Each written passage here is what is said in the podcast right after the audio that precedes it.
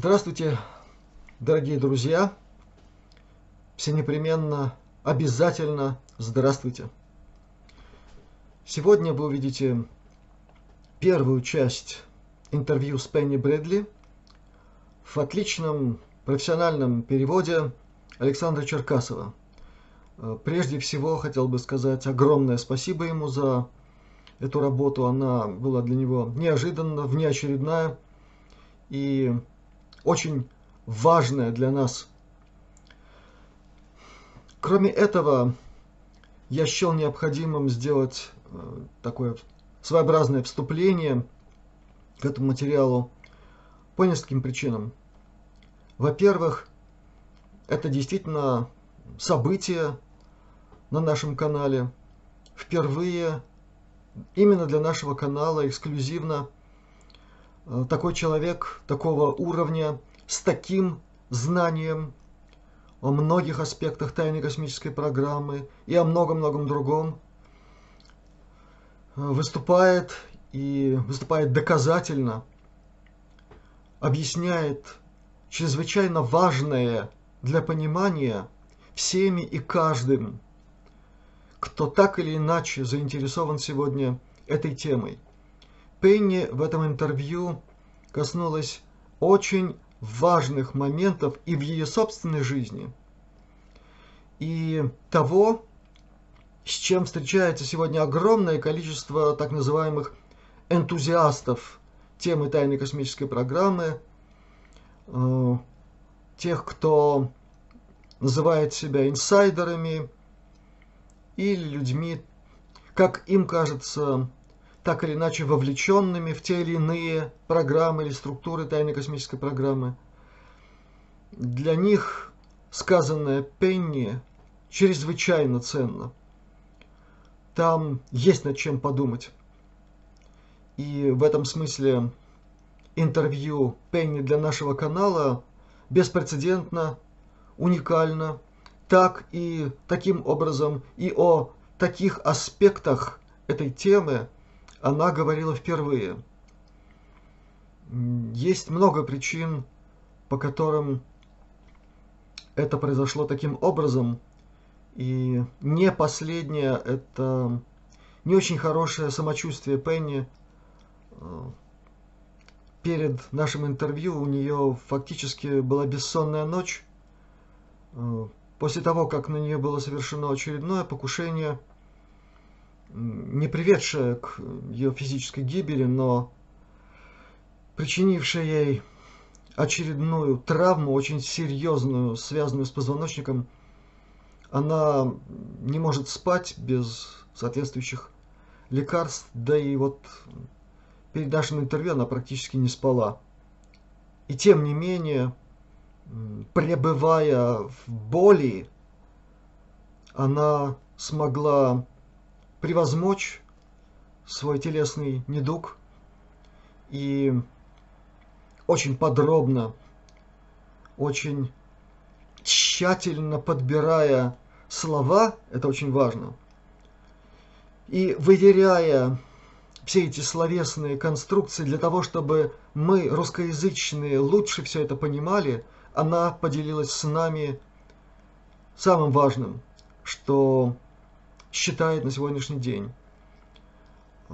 Были темы, которые были предложены ей заранее в качестве обсуждаемых, и некоторые темы Пенни отклонила по разным причинам.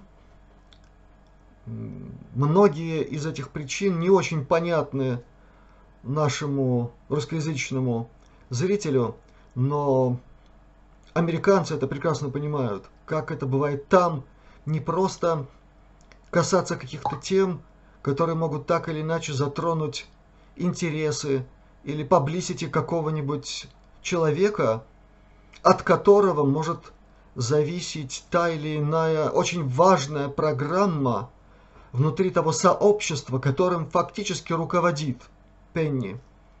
Здесь нужна особая дипломатия, и мы договорились о том, что кое-какие вопросы, которые были заданы и остались без ответа, они получат свои ответы достаточно быстро, как только, во-первых, Пенни поправится, во-вторых, произойдут те события в плане этого сообщества, которые чрезвычайно важно провести на должном уровне, чтобы они не сорвались, чтобы перед этим не начались какие-нибудь совершенно ненужные выяснения отношений по тем или иным причинам. Одна из этих причин как раз и та, что Пенни не все может сказать сейчас в эфир, потому что то, что она может сказать, касается каких-то личностей, вот тех самых, которые могут, подчеркиваю, могут э, повести себя не вполне разумно. Сейчас это крайне не, не, нежелательно. И мы договорились, что ряд тем мы обойдем. Тем не менее, несмотря на такие принятые добровольно ограничения, разговор получился очень обстоятельным.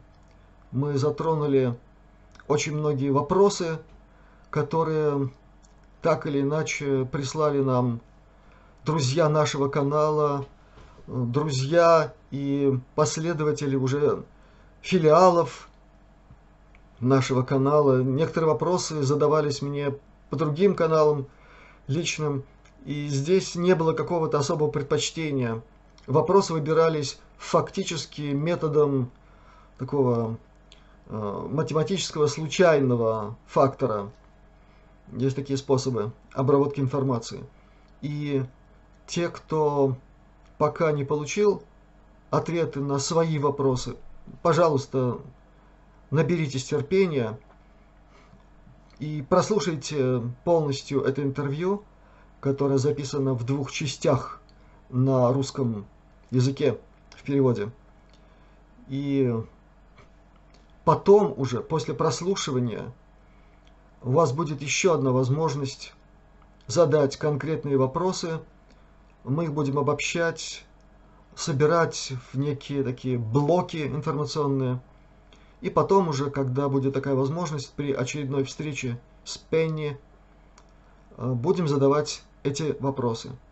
А пока, подчеркиваю, это чрезвычайно важный момент в жизни нашего канала, в нашей с вами работе, и мы собираемся наращивать и темпы нашей работы, и качество нашей работы и глубину исследовательских материалов, которые нам предстоит в самое ближайшее время обработать и представить вашему вниманию. Пока спасибо вам огромное за участие в работе нашего канала.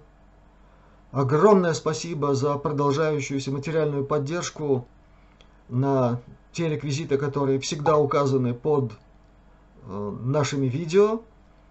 И еще раз хочу пожелать всем вам доброго здравия, полного благополучия, успехов во всех ваших начинаниях и высшего покровительства. Пусть единый пребывает с нами и в нас.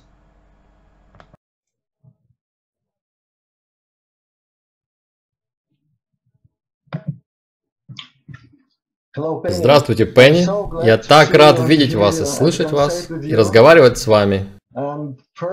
И, во-первых, я бы хотел поблагодарить вас за все, что вы сделали для всех нас, для всего человечества, в этом большом деле, которое мы называем настоящим раскрытием. И даже больше. И более 70 тысяч друзей, нашего канала на ютубе Астролеоника. Я не люблю это бездушное слово подписчик. Мне нравится слово друг. Они все благодарят вас. Благодарят вас от всей души за вашу работу. Итак, давайте начнем. Спасибо за это вступление. Спасибо, Пенни. И прежде всего, uh, вы бы хотели добавить что-то к этим потрясающим, чудесным, отличным 12 эпизодам интервью, которые вы дали Александру Черкасову? Может, что-то осталось глубоко внутри вас, что можно сказать в дополнение? То, что люди упустили, я говорю о том, что люди обсуждали со мной уже после интервью. Они упустили смысл сказанного, что все, о чем я говорила, было реальным в трехмерности, так же, как мы сейчас разговариваем с вами. Мои воспоминания о космосе такие же реальные, как наш разговор с вами сейчас. Я не говорил о пребывании в другом измерении, на другой частоте, или взаимодействии с существами, которые находятся на других частотах. Я не говорил о пребывании на другой временной линии. То, о чем я говорю, это текущая временная линия в трехмерной реальности, полностью физическая и вообще не связана с религией. И люди все время это упускают. И это... Мои воспоминания очень пугающие. Они жестокие. Я просыпаюсь, крича посреди ночи. Я бужу соседей, когда кричу посреди ночи.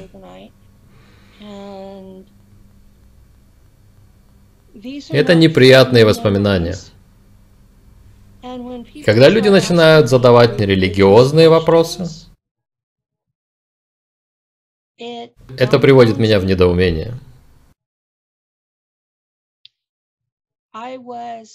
Я была ребенком, меня похитили, меня использовали в военных проектах, а затем меня вернули обратно с помощью технологий. Я не уходила в какую-то страну фантазию, я не уходила, чтобы поиграть где-то. Меня забрали ребенком и отправили на войну, к которой я не имел никакого отношения.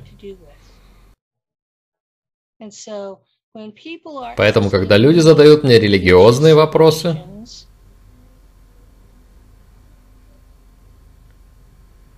я хочу спросить их, если бы вы могли поговорить с лейтенантом в вашей армии, вы бы задавали ему религиозные вопросы?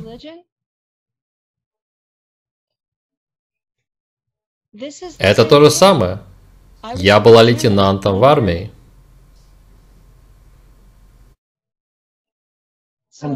И, кстати говоря, у вас храброе сердце и любящее сердце.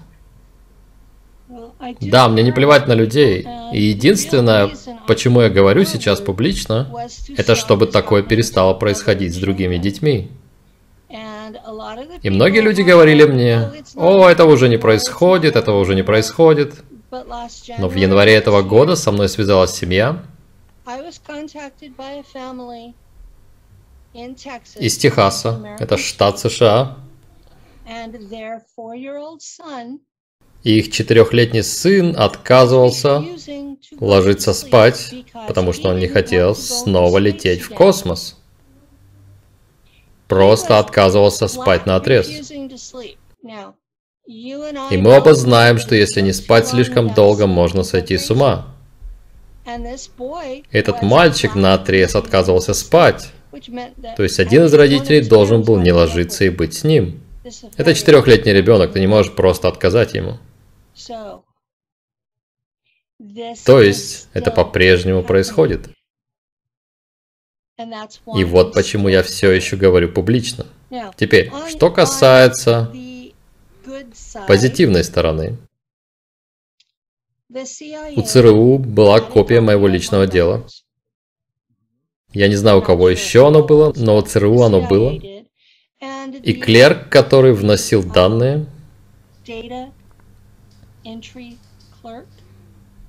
тот, кто вводит информацию в компьютер, Клерк, который загрузил мой файл в компьютер ЦРУ, вышел вперед и подтвердил, что то, о чем я говорю, это правда. Что была только одна вещь, о которой я говорю, которую она не помнила из моего дела. И это что-то очень незначительное. Но ее удивило, что была другая информация в деле, которую я не помню. Там есть люди, люди, с которыми я была в Лэнгли на Марсе, и которых я все еще не вспомнила. И была еще одна раса насекомых,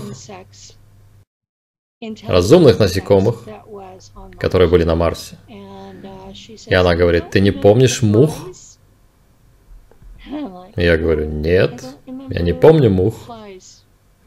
Я помню гигантских муравьев с крыльями, но мух я не помню. Я не помню гигантских кузнечиков, о которых рассказывает Эндрю Басиага. Или людей ростом в 5 сантиметров. Я не помню их. Я была на корабле, на борту самолета, который летал над поверхностью Марса, поэтому было много вещей, которые я не помню. Они просто не были частью моей повседневной жизни. Я хотела прояснить, что теперь мою историю подтвердили. Человек, который работал на правительство. Так что Насколько я знаю, я единственная из нас, чью историю так подтвердили в любой из стран. Да. И нас таких минимум тысячи, возможно, около миллиона, если считать всех людей, кто еще не вспомнил. Так что... То есть вы уникальны. Как обычно. Я уникальна. Но это удивляет, когда у тебя есть эти воспоминания, и ты выходишь на публику. И меня удивило, что кто-то появился и подтвердил мою историю. Ну, конечно, есть и другие люди, кто служил вместе со мной и выступил публично. Я брала интервью у человека, вы помните мой рассказ о том, что у меня был командующий, который был таким засранцем по отношению ко мне, что я взорвала ему голову? Да, конечно. Это был Джозеф Пауэлл. И он был в эфире моей передачи. То есть он вышел вперед, и он не только помнил, что я взорвала ему голову, но помнил, почему я это сделала. И он извинился передо мной. Чудесно. Настоящий джентльмен. Uh, да, его версия здесь, это джентльмен. Люди должны понимать, мы служим там, в Альтере. И человек здесь на земле не контролирует то, что делает его Альтер там. То есть считать человека на земле ответственным за это, это как говорить кому-то, что он ответственен за действия своего брата-близнеца. Ага. Это несправедливо.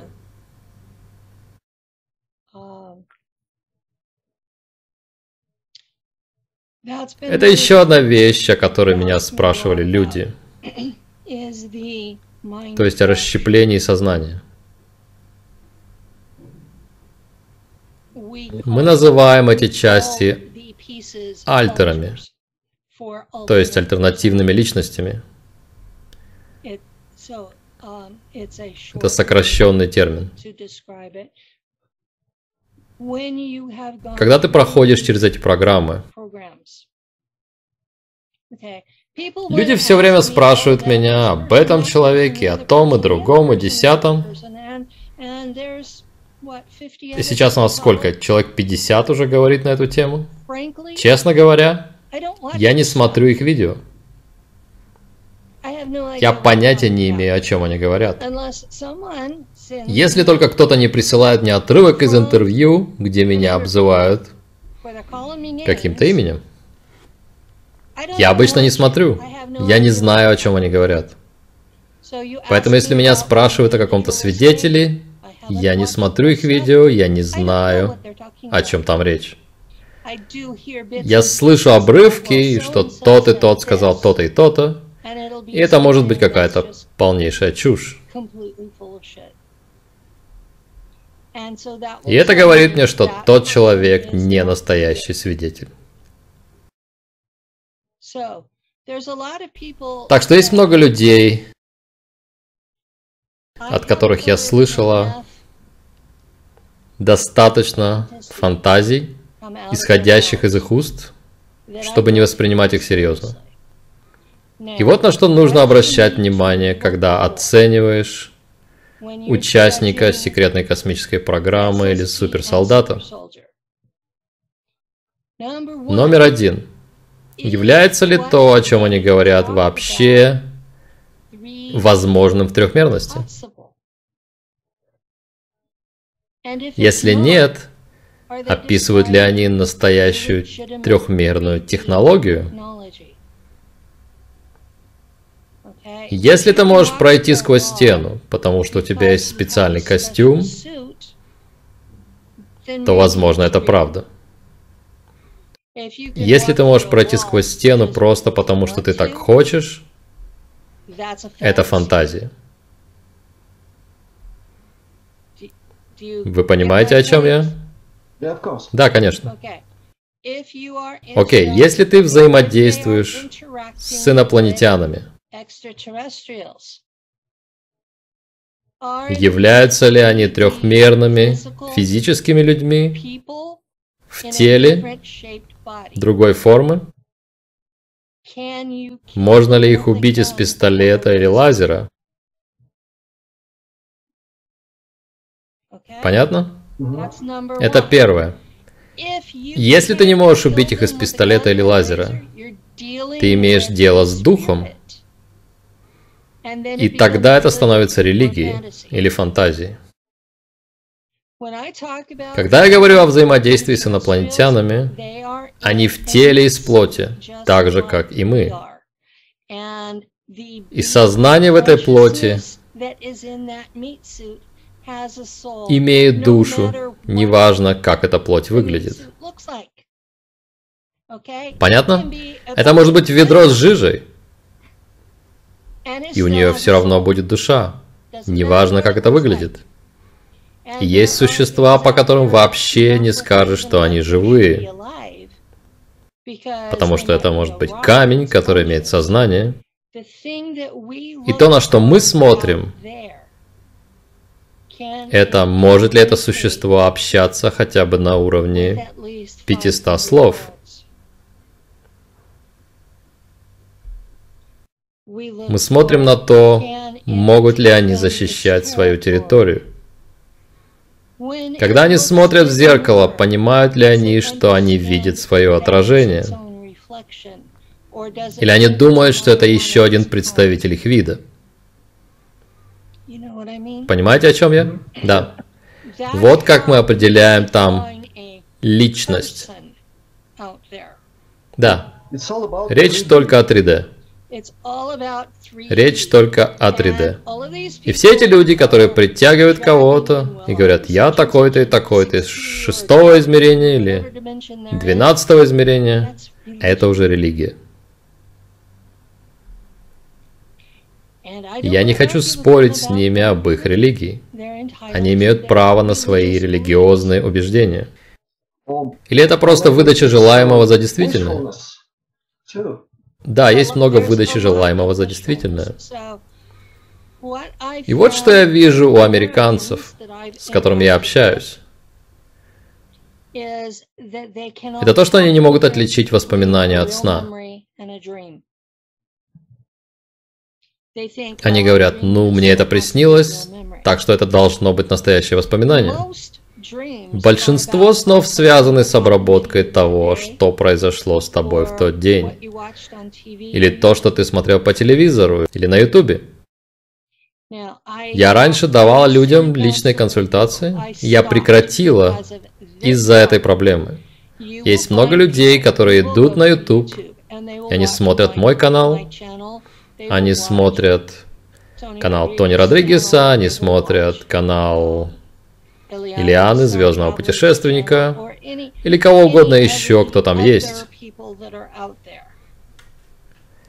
И затем они начинают видеть сны об этом, потому что они смотрели это на ютубе. И так как они видели сон об этом, они думают, что это реально было с ними. Все в кучу.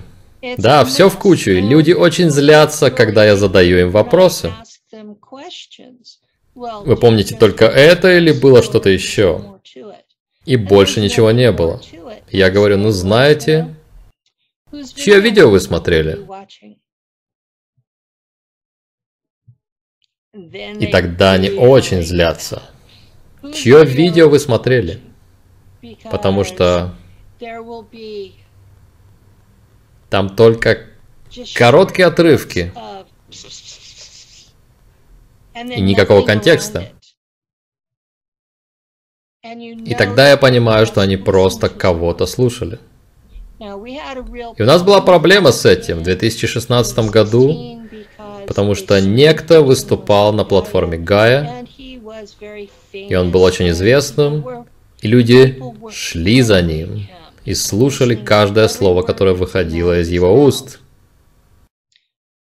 Пока на него не подали в суд люди, которые поделились с ним своими историями. Когда надеялись получить от него помощь, но вместо этого он украл их истории и заявил свое авторство над ними. Поэтому сейчас он опозорен. Я предупреждаю всех, будьте осторожны, когда делитесь своей историей с кем-то вроде меня. У меня, конечно, есть свои принципы. У меня-то есть принципы. Я рассказывал свою историю, только свою историю с самого начала. Но есть люди, которые не делают этого. Поэтому вам нужно быть осторожным в выборе того, с кем вы делитесь. Это реальная проблема в моем сообществе. Это реальная проблема для всех. Поэтому, если вы рассказываете свою историю, сделайте запись, которая доказывает, что она ваша. Если вы решите написать книгу или что-то еще, у вас останется ваша история. Я сейчас забочусь о вас, ребята. Потому что у людей есть такая тенденция. А, со мной что-то произошло. Скажите, что я вспомнил? Я говорю, я не знаю, что ты вспомнил. Вероятностей слишком много. Ты приходишь ко мне с маленьким кусочком и хочешь, чтобы я рассказал тебе, что было с тобой в космосе. И мой первый вопрос, это вообще твоя история, или ты смотрел так многих из нас, что тебе все это приснилось? Так что я не хочу быть грубой, но я хочу, чтобы люди думали. Это главное сегодня. Потому что недумание сегодня – это главная проблема. Это тенденция, очень странная, но это правда. Да, есть тенденция у людей просто чувствовать. Они просто чувствуют, они смотрят тебе в глаза, они пытаются прочитать тебя. Я очень не люблю, когда люди это делают. Это отчасти причина, почему я ношу очки во время интервью. Это чтобы замедлить их попытки залезть мне в голову. Я на самом деле очень закрытый человек. Я говорю об этих ужасах только потому, что люди должны остановить это. ЦРУ находится под надзором Конгресса. Конгресс может остановить это, если они окажут на ЦРУ достаточно давления, чтобы заставить ЦРУ остановиться. Поэтому я говорю американцам, свяжитесь со своим конгрессменом, свяжитесь со своим сенатором, а для иностранцев свяжитесь с американскими дипломатами в вашей стране и скажите, что вы устали от того, что это происходит с детьми. Да, Там нет никакой работы, которую не могут выполнять взрослые. Они просто хотят держать все в секрете, поэтому все так и делается. Это очень важно, кстати.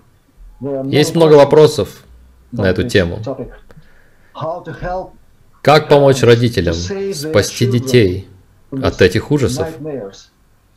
Нужно быть активным. Семья в Техасе, где с их четырехлетним сыном это происходило, я сказала им найти экзорциста и надеяться, что это был демон. Потому что тогда они смогут избавиться от него. От ЦРУ уже нельзя избавиться. Как только они начинают похищать твоего ребенка, они продолжат похищать твоего ребенка. И их никак не остановить, потому что они используют технологию, которая усыпляет всех в вашем доме, даже животных. И они зайдут и заберут того, кто им нужен. Используют их сколько им нужно и вернут их обратно. И, кстати, один из моих друзей на Facebook вчера, она показала фотографии подушки ее четырехлетнего ребенка. У мальчика было пятно крови вот такого размера на его подушке. И она сказала, у меня были воспоминания об СКП. Они что, взяли и моего ребенка? Я сказал, вероятность довольно высокая, что они забрали его, да? Моему младшему было 6, когда его забрали. Поэтому они забирают семьями. Если они забирали тебя, то высока вероятность, что они заберут и твоих детей. И ты не можешь ничего сделать, чтобы остановить это, потому что всех усыпляют. И так как это не духовная проблема, это организация людей, которая приходит и делает это, то ничего духовное или религиозное здесь не поможет. Потому что это люди. Это не демон, который приходит. Я сказал себе попробовать сначала этот вариант. Если все прекратится, то, то посчитайте свои благословения. Но делайте это только однажды. Меня заставили пройти 104 сеанса экзорцизма. И через какое-то время это превращается в духовное издевательство. И это делали христиане. Так что в то время как большинство людей в моем сообществе негативно реагируют на сатанистов, я негативно реагирую на христиан. Это одна из причин, почему я не люблю говорить о религии. Потому что это первое, что обычные люди хотят сделать с тобой, когда у тебя альтеры. Они устраивают тебе сеанс экзорцизма. И когда это не работает, они выгоняют тебя из своей церкви. Меня выгоняли из десяти церквей, несмотря на то, что я соглашалась на их сеансы экзорцизма. Потому что они устраивали мне адскую процедуру, и у меня все равно оставались альтеры.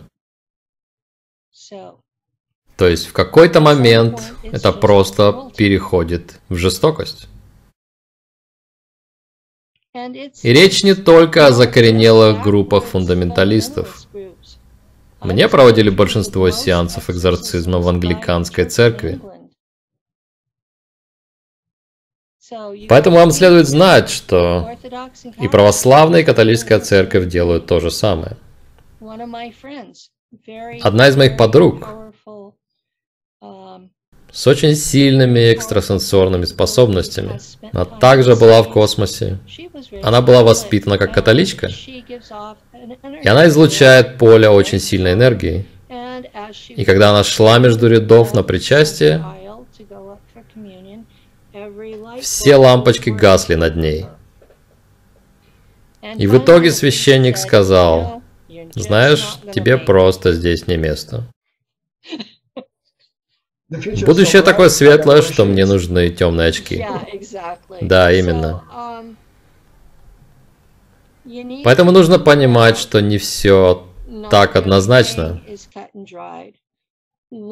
Вот что мне постоянно говорят религиозные люди.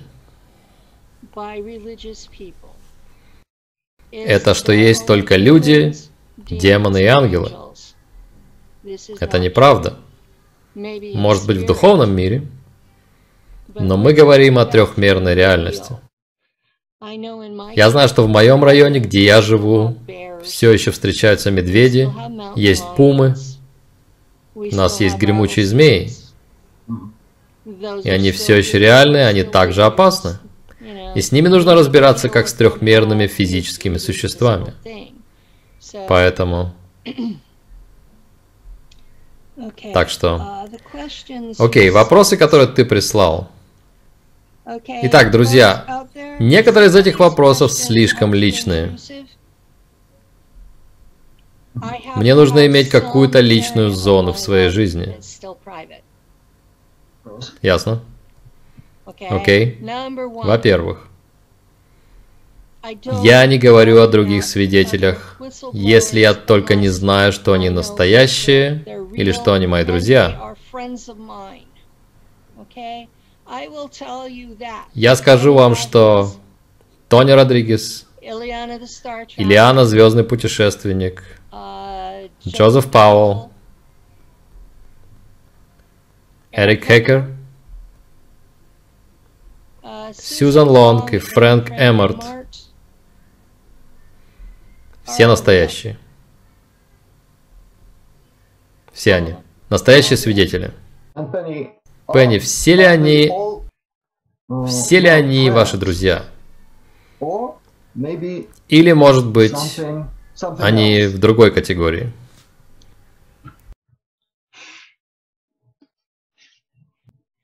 Когда мы находимся в космосе, там есть шесть разных групп, которые не работают вместе.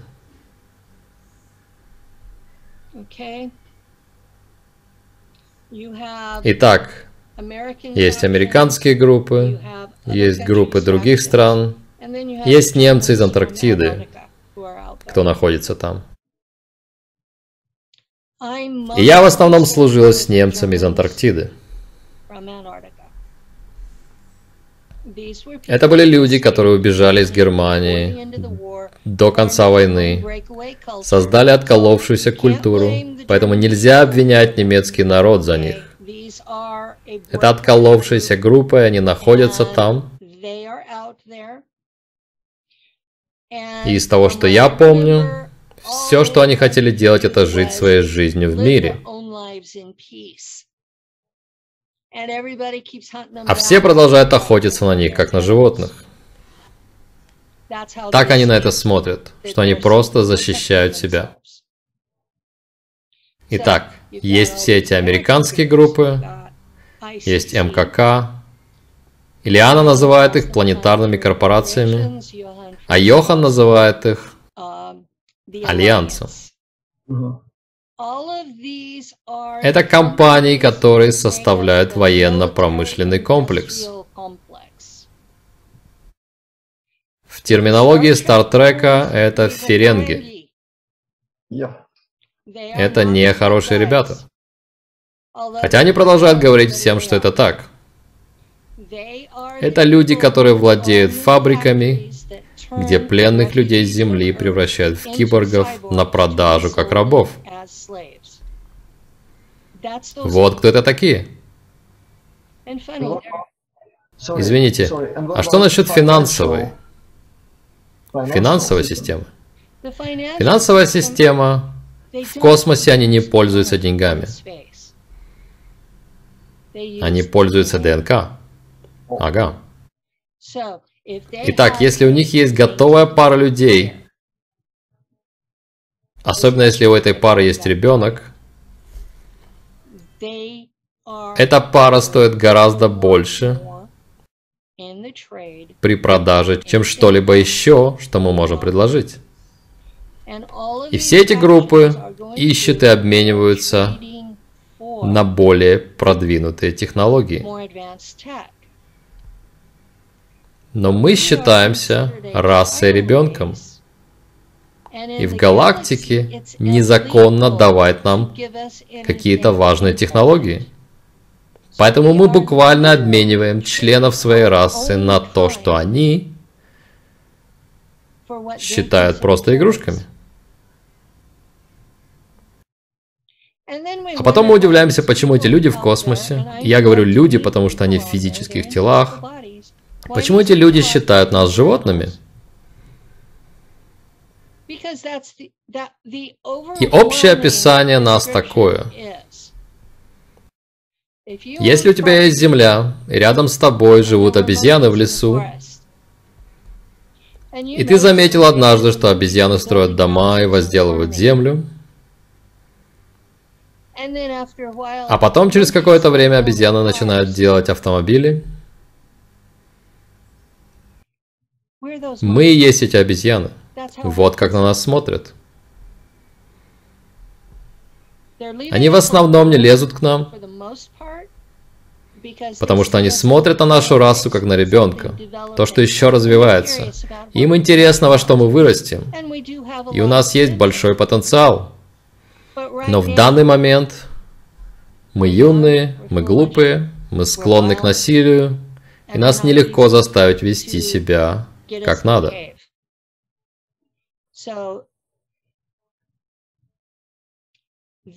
Поэтому галактические власти, настоящее правительство галактики, решило, что мы слишком опасны, чтобы быть свободными. Поэтому они начали с тех из нас, кто вышел дальше всех в космос. И ими оказались немцы. И они отправляют нас всех обратно в Солнечную систему. Они берут тех, кто дальше всех вышел в космос, и загоняют их ближе к Земле. Поэтому все эти корабли, которые приходят через Солнце, это корабли, которые везут немецких беженцев обратно в Солнечную систему. И их расселяют в облаке Орта. Там есть много планет, и оно образует не просто кольцо вокруг нашей Солнечной системы, но целую сферу. То есть у нас почти сфера Дайсона вокруг Солнечной системы. И немцы строят подземные города на всех этих планетоидах там. Потому что они первые, кого отправляют обратно. Я знаю, что это была планета, колония, на которой был миллиард человек. И хранители уничтожили ее, потому что немцы отказались покидать ее. Поэтому немцы и Драка работают вместе, чтобы пойти обратно в прошлое и спасти этих людей. И они везут их сюда. Теперь. В истории, какой мы ее знаем, мы находимся в космосе только 70 лет. Но у немцев была технология перемещения во времени большую часть этого периода. Если ты идешь в гиперпространство, ты можешь не только выйти в любой точке пространства, но в любой точке времени том же месте. Поэтому большая часть их колоний насчитывает 400 лет. То есть они были там давно, и они уже обжились. Большинство их колоний старше, чем большинство американских городов. Конечно, да. Они там уже давно.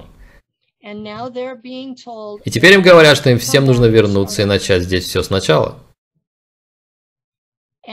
И когда они проходят через Солнце и направляются к пункту своего назначения в облаке Орта, планетарные корпорации, МКК, атакуют корабли с немецкими беженцами и называют это большой битвой. Это реально происходит. Они атакуют корабли с беженцами до сих пор. Это и есть война в космосе.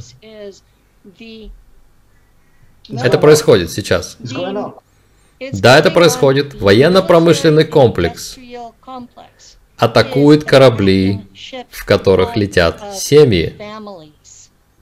и называют это войной. Называют это защитой Солнечной системы.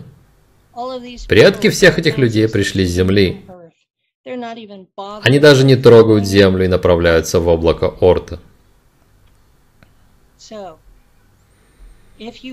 Итак, если ты считал их людьми из своей страны, потому что когда они пошли обратно в прошлое, они стали теми, на ком основаны легенды о Валькириях. Они брали людей с земли. Они наблюдали за битвами на земле, и люди, которые погибали в них, они подбирали их головы, брали голову на корабль, помещали их в регенерацию. Помнишь легенду о валькириях? Они держат голову, и тело вырастает?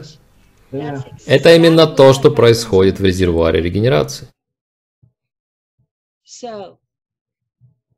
Поэтому они отправились назад в прошлое, чтобы найти людей, которые могли бы построить им инфраструктуру. Люди, которые умели тяжело работать, люди, которым не нужно было электричество, и кто умел строить. И они прошлись по всей Северной Европе. Это были не только германские земли и страны. И откуда я это знаю? Потому что это было моей работой в одном из альтеров. Есть причина, по которой этого альтера зовут Валькиран. Она Валькирия, настоящая. Я носила умный костюм, который описывает Илиана, с золотыми доспехами поверх него, потому что мы считали, что мы подражаем легенде, и нужно было сделать все правильно. Но оказалось, мы и были источником этих легенд. Так что причиной стало знание этого. Теперь мы знаем. Я прилетал туда, я использовал лазерный меч, чтобы отрезать им головы, собирала столько, сколько могла унести, и транспортировала их обратно в корабль. Мы брали эти головы, и мы регенерировали их в полноценных людей. И самое трудное было в изменениях языков в течение разных эпох. То есть самым трудно было разговаривать с этими людьми. То есть ты пользуешься современным швабским диалектом и пытаешься общаться с викингами. Потому что мы пошли на 600 лет в прошлое, чтобы забрать этих людей. Мы даже не шли на тысячу лет назад. Но язык так сильно отличался. То есть это ранние версии скандинавского и ранние версии немецкого. Куча диалектов, куча диалектов. И ты прекрасно знаешь, стоит отъехать на 40 миль, или сколько это? 40 миль это 60 километров, плюс-минус. Ты отъезжаешь на 60 километров, и там уже другой диалект. Да? Итак, нам нужно было выровнять все эти диалекты и унифицировать язык. И это тоже заняло время. То есть ты работаешь с людьми, которые... Они умные, они талантливые, у них были технологии, которые не требовали электричества. Из-за этого они и нужны тебе. То есть ты относишься к этим людям как к умным и ценным. Но ты пытаешься довести их до своего уровня. И они были костяком колонистов везде, куда приходили немцы. Эти люди строили основу городов. А затем уже все остальное добавлялось к этой основе. То есть сейчас мы имеем по прошествии 400-600 лет. Этих людей сорвали и перевезли И они уже не привычны к ручному труду. Они привычны к тому, чтобы то, кого они называют роботами, делали за них их работу. Обычный человек в такой колонии не знает, что внутри его робота настоящий человек. Но они не роботы. Они киборги. Вот что они используют, киборгов. Но обычный человек с улицы там не знает об этом. Они думают, что это роботы. То есть, можно ли действительно считать их преступниками, потому что они не знают? То есть ты знаешь, как работает твой мобильный телефон?